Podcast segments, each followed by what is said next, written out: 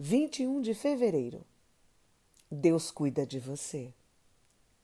Mas Sião diz: O Senhor me desamparou, o Senhor se esqueceu de mim. Acaso pode uma mulher esquecer-se do filho que ainda mama? De sorte que não se compadeça do filho do seu ventre. Mas ainda que esta viesse a se esquecer dele, eu, todavia, não me esquecerei de ti. Isaías 49, versículo 14 e 15. A sensação de pessoas que passam por momentos de aflições é como se Deus as tivesse desamparado. Como ele pode permitir que tais e tais coisas acontecessem? Por qual motivo isso sobreveio a mim? Não consigo entender. Deus se esqueceu de mim? Sentimento de revolta, desamparo e abandono passam pela mente daqueles que experimentam a angústia da dor e das aprovações.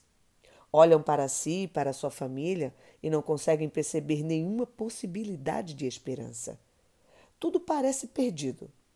Nesses momentos, todos precisam se unir para dar uma força a quem estiver sofrendo. A melhor palavra, o melhor amparo, o melhor abraço sempre virão da parte daqueles que amam verdadeiramente. Fazer o uso da fé é primordial para sair dessas situações, sabendo que o socorro e o livramento virão do alto, daquele que está atento a todas as necessidades. Que Deus jamais se esquece de cuidar daqueles a quem ama. É fato. Que Ele está atento o tempo todo a quaisquer que sejam suas necessidades.